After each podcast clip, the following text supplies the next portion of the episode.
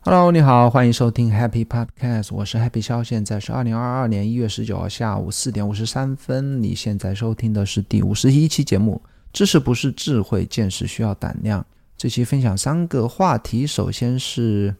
来自林语堂的一篇散文，它是分析了知识和智慧的关系以及鉴赏力的关于鉴赏力一些的一些。看法，那他的这篇散文的一些观点是和我上期节目讲的是有所相关，所以想跟大家分享一下，然后跟大家讲一下我如何阅读，我的阅读流程是什么，再分享一下过去一周我所我的经历以及我的一些其他的一些想法。首先是林语堂，他是我最近啊一直在读的一篇啊一个作家啊，读了他好几本书啊，昨天晚上读他的一本散文集《人生不过如此》。中间的一篇文章叫做“知识上的鉴赏力”呢，那我让我是非常有感触啊，因为他文章的一些观点和我上期播客讲的是非常的相关。那就是我们应该创作什么样的内容？我上期讲了，就是我们应该创作什么样的内容呢？就是一个人必须要非常大胆的讲出自己的观点。那其实观大胆的讲出自己的观点，其实有观点和大胆，它。其实是有一个因果关系的啊。林语堂的这篇散文里也说过，一个人的鉴赏力和他的一个观点呢，其实是来自于他的胆识的。什么样的胆识呢？就是不畏强权，不畏权威，不为周围人，不为大多数人意见，而能够独立思考，才会有自己的鉴赏力和自己的一个观点吧。那我们其实我们生活中常常也可以碰到这样的人啊，就像林语堂说的，就说。他们好像读过很多书，不管是天文地理，他们都可以随时随地的引经引经据典，然后讲出头头是道的讲出一些数据啊，或者说一些一些名人的一些说法或者怎么样吧，一些条条框框一些道理。但是呢，我们读这样的一些人的一些文章，或者说他们听他们讲话呢，就感受不到他们自己的观点啊，就好像我今天。早上在搜索 Obsidian 一个插件的时候呢，我是读到了一篇中文的一篇教程吧。那篇教程写的非常长，不但讲了那个 Obsidian 那个插件的使用用法，它还分析了自己的一个工作流啊，然后还画图，然后介绍，就是让人感觉呢，他是可能是很厉害啊，但是我想他应该忘记了自己的初衷到底是为什么要记笔记，或者为什么要。搭建一个自己的知识系统啊，就是搞得，我觉得搞得自己非常的累，而忘记了到底要自己到底想要干什么。就我我自己啊，是时常可以碰到这样的人，就说把自己弄得特别复杂，而忘记了如何简单的表达自己，或者说自己到底想要干什么。就好像那个叫什么爱因斯坦经常说的，就说智慧的最高级形式是简单而不是复杂。然后待会儿会跟大家分享一下林语堂这篇文章的前半部分，是和我刚才讲的一些观点，他是写的非常好，我到时候会跟大家练一下。那在这之前呢，我想介绍一下我所了解的林语堂。当我读过他的一些书之后呢，我就去 YouTube 搜过搜索他的一些个人的一些资料啊，或相关的视频，也看过很多他介绍他的生平的一些简介。他是和很多我们熟知的。作家，民国时期作家，像鲁迅啊、胡适啊等等，他们是老舍啊，出生在同样一个一个时代交替的这样一个年代啊，所以他们受过很好的中文的教育，然后也有一些啊留学的背景，然后所以他们古文和自己的见识都是在只有在那个特殊的时代才可以诞生的这样一些作家，所以他们的。有非常好的文学功底，能够也有非常好的见识，所以他们这批作家的文章和书籍呢，我觉得是特别适合我们来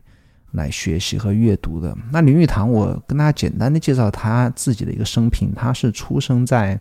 我就不要背数据啊，我要不要打开他的 Wikipedia 页面，我就讲一下我自己知道的。出生大概是一九零零左右吧，他非常幸运的出生在一个啊神父的家庭，在福建应该是漳州吧。他父亲是，既然是神父啊，当然啊，所有的资料没有讲他父亲是不是和和那些洋人教呃那个神父是有一些啊，我相信是跟教会是有多多少少的一些错综复杂的一些关系，所以他的背景是非常特殊的一个背景。然后在高中就被父亲送到当时中国唯一一所全英文教育的，在上海的圣约翰高中去读书。那这段经历对他影响非常大。他在高中时期，那个时候同龄人全部都在学习中文的经典的那种八股文的时候呢，他反而进入到一个全英文的学习阶学习的一个环境。然后从圣约翰毕业之后呢，就到北京大学去任英语教师。后来被胡适看中啊，就赞助他去哈佛留学。到哈佛读了一年多，又跑到德国去继续深造。所以他的英文的功底是非常的好，包括他后来也出了很多英文的著作。但是他中文的中文的学习呢，是在在到哈佛和到德国之后才开始来钻研中文的一些文学的一些一些东西啊。到包括他后来大部分人生活是在美国度过晚年，是到到台湾去定居，到包括在。台北有他一个林语堂的一个故居，那个故居也变成啊林语堂的一个博物馆。我还看过一些视频啊，包括李敖是在他的一个故居里面，在他去世之后啊，在他故居里面，在他的书房里录过一个视频来批评啊，李敖批评林语堂说他占尽了天时地利。人和，但是没有写出一本传世的著作。我不知道这个是褒还是贬啊？为什么说不知道是褒还是贬呢？因为对他的评价真的很高，是因为像他这样的作家其实非常非常的少，近一百年非常非常少。为什么说非常少呢？因为林语堂的出名啊，他有一件非常了不起的事情，可能其他人，我相信在 Wikipedia 里面也没有着重的讲过。我之所以知道林语堂，是因为 Tim Ferriss 这个非常知名的播客主啊，他是在自己 newsletter 里面推荐了他的那本书，叫做《五国与五民》中间的一段引用。我后来就去翻《五国与五民》那本书。那本书呢是在一九二零年代或者一九三零年代，就是用纯英文写作，林语堂写的啊。然后出版之后就拿到了《纽约时代》杂志的畅销书冠军。我相信那本书应该是所有华人作家里面唯一一个或第一个拿到《纽约时代》杂志畅销书冠军这样一个荣誉的一个华人作家。我不知道最近几十年还有没有啊？我相信他应该是第一个，在他之前，我相信应该没有能够拿到这样一个荣誉的这样的作家。那所以你要批评他，他有这样的有英文的功底，有在纽约和那些。那个文化圈里面的出版，不管是出版商啊，或者说文人相接触的这样一个环境，但是没有写出一本彻底分析出非常接地气的一个中文介绍中国人或中国文化的这样一本书籍，他是李敖有点恨铁不成钢。但是这个和林语堂的他整个人生的经历有关，他就是没有太在中国吃过苦，没有到累。内地啊，或者说接触特别贫穷，或者说非常接地气的中国人的生活，他是没有接触到的。你要他能写，他也是 没有那样的经历，他可能也就也就写不出来吧。但他的一些观点啊，包括他的一些书，我觉得还是让我非常的受用。我就跟大家呃不多讲了，来念一下那篇昨天看的那篇文章的前半部分啊，我觉得是特别的有趣。那这篇文章的标题叫做《知识上的鉴赏力》。开始阅读啊，教育或文化的目的不外是在发展知识上的鉴赏力和行为上的良好表现。有教养的人或受过理想教育的人，不一定是个博学的人，而是个知道何所爱何所恶的人。一个人能知道何所爱何所恶，便是尝到了知识的滋味。世界上有一些人心里塞满历史上的日期和人物。对于俄国或捷克的时事极为熟识，可是他们的态度和观点是完全错误的。在社交集会里碰到这么一个人，真是再气煞人也没有的事了。我曾碰见过这种人，觉得谈话中无论讲到什么话题，他们总有一些事实或数字可以提出来，可是他们的见解是令人气短的。这种人有广博的学问，可是缺乏见识或鉴赏力。博学仅是塞满一些事实或见闻而已，可是鉴赏力或见识却是基于艺术的判判断力。中国人讲到学者的时候，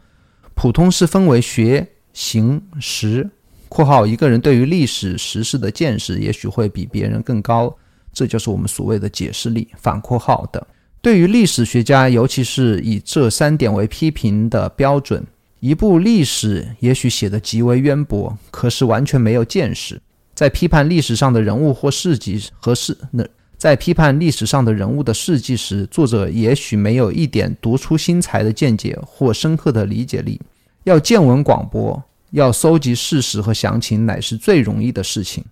任何一个历史时代都有许多事实。我们要将之塞满心中是很容易的，可是选择重要事实时所需要的见识，却是比较困难的事情，因为这要看个人的观点如何。所以，是有教育的人是一个知道何所爱何所恶雅，一个人必须能够寻根究底，必须具有独立的判断力，必须不受任何社会学的。政治学的、文学的、艺术艺术的或学究的胡说所威吓，才能够有所鉴赏力或见识。我们成人的生活无疑的受着许多胡说和骗人的东西所包围：名誉的胡说、财富的胡说、爱国的胡说、政治的胡说、宗教的胡说，以及骗人的诗诗人、骗人的艺术家、骗人的独裁者和骗人的心理学家。精神分析学家会告诉我们说，一个人儿童时代的。肠胃官能的活动对于后来生活上的野心、进取心和责任心有着切实的关系，或者说大肠便秘、大肠秘结造成一个人的吝啬的性情。有见识的人听见这种话的时候，只好一笑置之。一个人做错了事便是错了，用不着拿出伟大的名誉以威压人，也用不着说他曾读过许多我们不曾读过的书以恐吓人。所以。见识和胆量是有密切的关系的。中国人往往把识和胆连在一起，而我们知道，胆量或独立的判断是人类中多么一件一件多么难得的美德。我们看见一切有特殊建树的思想家和著作家，在幼年时代都有这种智能上的胆量或独立性。这种人如果不喜欢一个诗人，便表示不喜欢，纵使那个诗人是当时最有声望的诗人。当他确实喜欢一个诗人时，他便能够说出喜欢他的理由来，因为这是他内心判断的结果。这就是我们所谓文学上的鉴赏力。如果当时盛行的绘画学派的主张使他的艺术本能感到不快，他也会加以反对。这就是艺术上的鉴赏力。OK，后面我就不读了，我会把这篇这本书的链接放到放到 show notes 里面。我觉得他讲的其实。鉴赏力啊，鉴赏力和自己的观点和胆识啊，我觉得是说的非常好。就我们所谓的独立思考能力啊，还是和愿不愿意和敢不敢与其他人想的不一样，与权威想的不一样，是非常相关的。那下一话题跟大家分享一下我如何阅读啊。之前发过一条推文，如果我阅读的话，我跟大家。从早上到晚上这样一个顺序跟大家讲一下。其实早上的话，早上有时候在五点半，我每天是五点半到六点半之间起床，大部分时候是六点钟起床，然后差不多从七点钟七点不到就可以开始阅读了。那我阅读的顺序是这样子：我在 newsletter 里面，其实所谓的 newsletter，它有些人是用 newsletter 来写啊写文章，但是 newsletter 本意它是一个。一个集合自己所收集的值得分享的新闻的这样一种邮件形式，它其实啊，当然也包括我自己的观点和想法，就就和我自己写的 Happy Letter 一样。但是它是一个类似于怎么讲，类似于推荐别人一些有趣内容的这样一种形式吧。所以说，读六读六十 letter，我是边读那些文章边可以从那些六十 letter 里面发散出很多。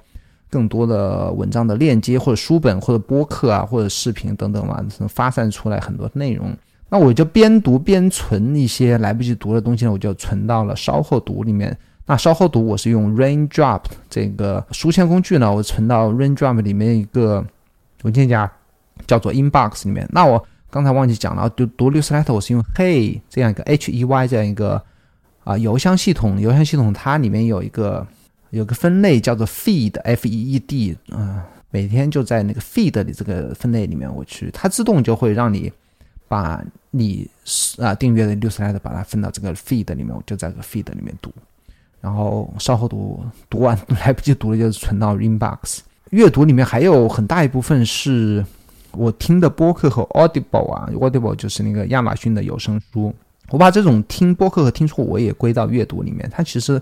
在我看来是一个广义的阅读啊。其实你听播客、听 Audible 啊，我 Audible 本来就是书啊，就是有人朗读的书。但是 Podcast 呢，我觉得它也是一种阅读啊，也是啊，阅读其实无非就是了解信息、收集信息或者了解别人的。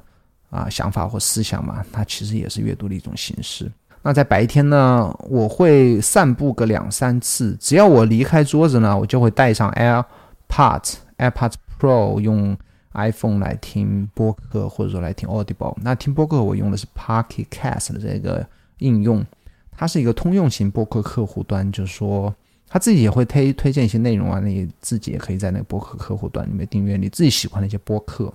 那 Audible 是亚马逊的一个一个有声书的平台，我今今年已经在上面听了快接近十本书了啊！我是目标是一个月听三到四本，但是远远落后这个节奏，大概一个月听两本左右吧。因为一本书差不多是十个小时的时长，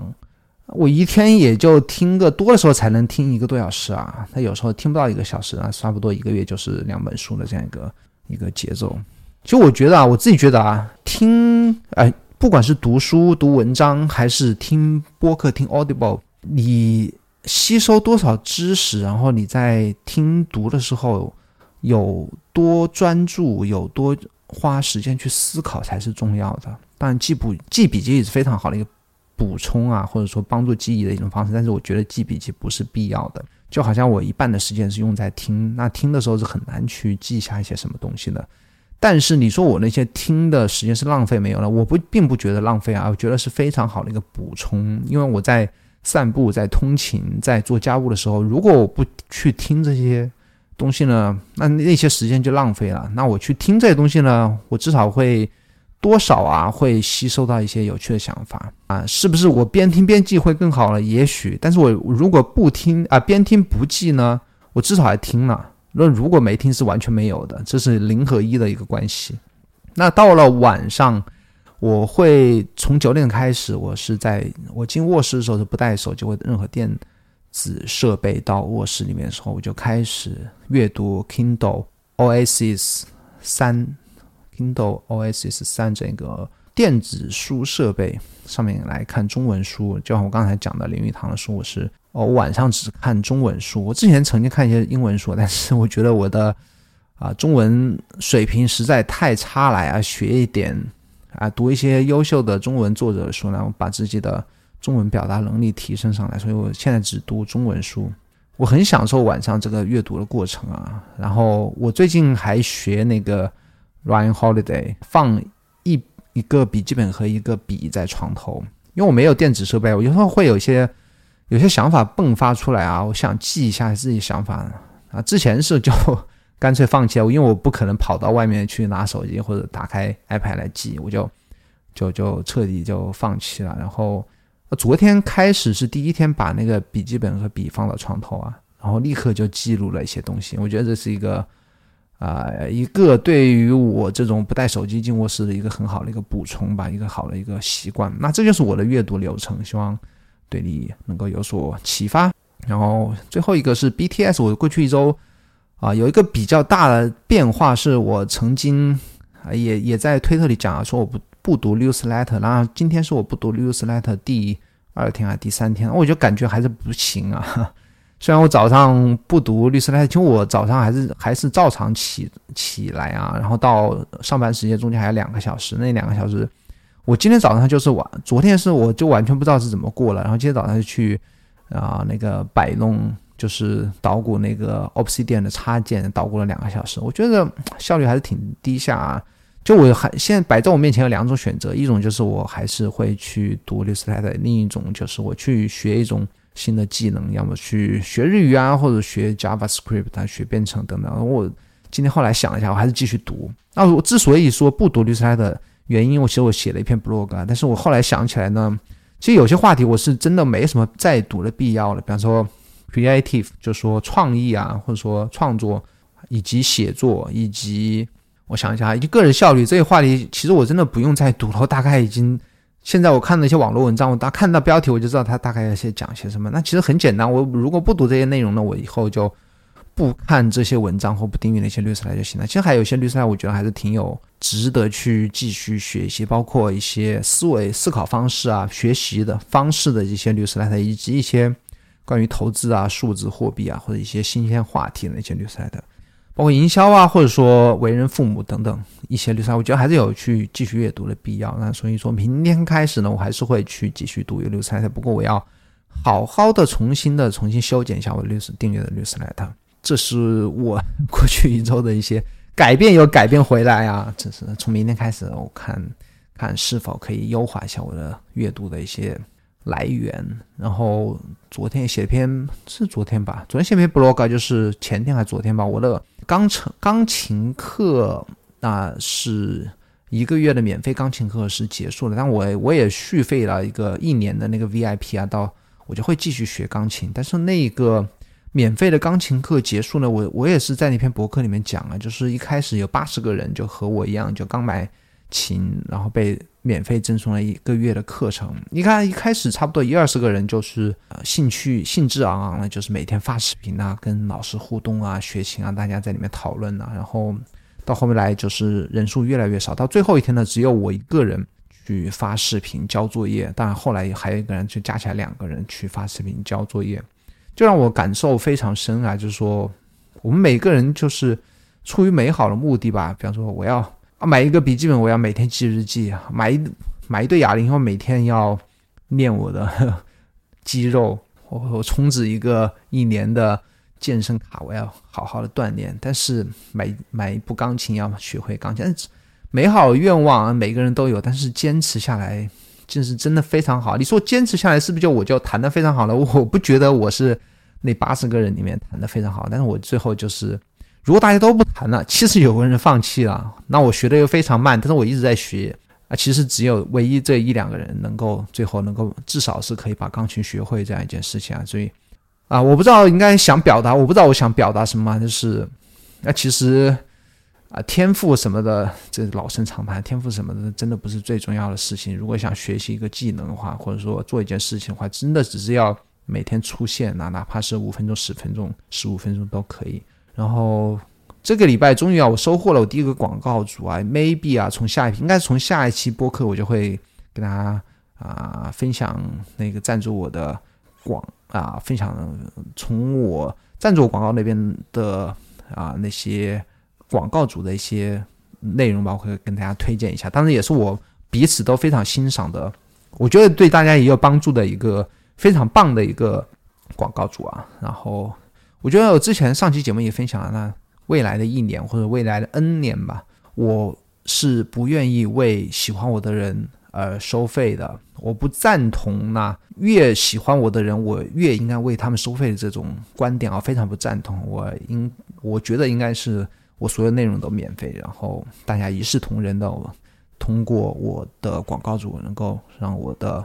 啊所有的付出有所收获。工具方面呢，我早上折腾了 Obsidian，就 Obsidian 我大概已经折腾完毕啊，那也是我下一个阶段要做的事情，就做一些啊工具的教程啊。我现在还一直在想，我到底要应该做什么样的视频啊？拖延症啊，我不说这个话题吧，老生常谈。然后 Tot 我用的还不错，就是 Tot 上次介绍那个介绍那个笔记工具，我到时候也可以做一个视频来分享一下。我现在一有想法就在里面记。我记了很多想法，记了很多想法，而且因为他不能做其他的事情，所以说打开就记了。我觉得效率还是特别高的啊。然后这个礼拜想建一个自己的 Discord 的这样一个聊天社区社区软件吧，但是回想一下自己所建的 Telegram 群、微信群，到最后都是不了了之啊。虽然有人，但是不太讲话。但我想讲还是可以啊，把气氛搞起来。但是，哎，我不知道。就我想是一个很想要有有一个自己这样一个 Discord 群，我要想一下吧，到时候怎么以什么形式、什么内容或者什么主题来建一个这样的群，大家在里面交流吧。好，那这就是最近一周我的经历和想法。咱们之所以这个我回再再再那个报告一下，之所以今天录是因为明天下午要开会。其实我最近两个礼拜工作特别忙，可能到年底的原因吧。明天下午要。开一个 con call 啊，我估计要开到四五四点钟开的，要到五六点钟就没时间录播客了，提前一天录了。那咱们下个礼拜四再见喽。哦，对了，你还是希望你能够帮我在苹果播客点击订阅并五星好评，写下你的评论。我已经收到两三条新的评论了，我会攒多攒一些，然后到时候一起给大家念出来，然后在节目里感谢大家的帮助，谢谢。咱们下个礼拜四再见，拜拜。